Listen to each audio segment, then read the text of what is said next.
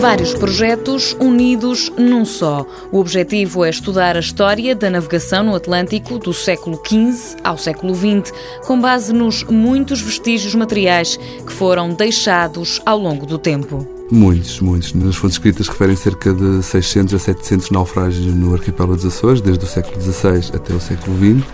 Desses localizados estarão cerca de 20 naufrágios atualmente já muito por descobrir, por isso o potencial é enorme. José António Betancourt, da Faculdade de Ciências Sociais e Humanas da Universidade Nova de Lisboa, mergulhou neste projeto em 2006. Normalmente vamos analisar sítios que já são conhecidos ou que têm um grande potencial. Há também outra componente que é o acompanhamento das obras efetuadas no litoral em portos históricos, onde tendencialmente eh, existe uma maior concentração de vestígios e que nós fazemos aí, numa primeira fase, um trabalho de minimização do impacto das obras sobre o património e numa segunda a sua investigação e integração na história do Atlântico, é o grande tema de investigação que nós temos. O material encontrado até agora tem sido muito variado. As estruturas dos navios, que é um vestígio que é menos comum porque só em condições excepcionais é que se preservam navios em madeira, construídos em madeira, o que nos permite fazer um estudo da tipologia da construção naval ao longo do tempo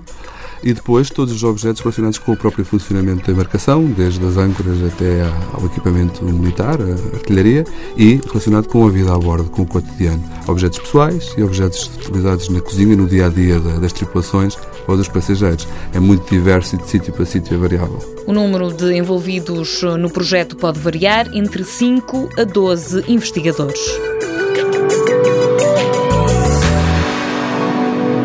Mundo Novo, um programa do Concurso Nacional de Inovação BSTSF.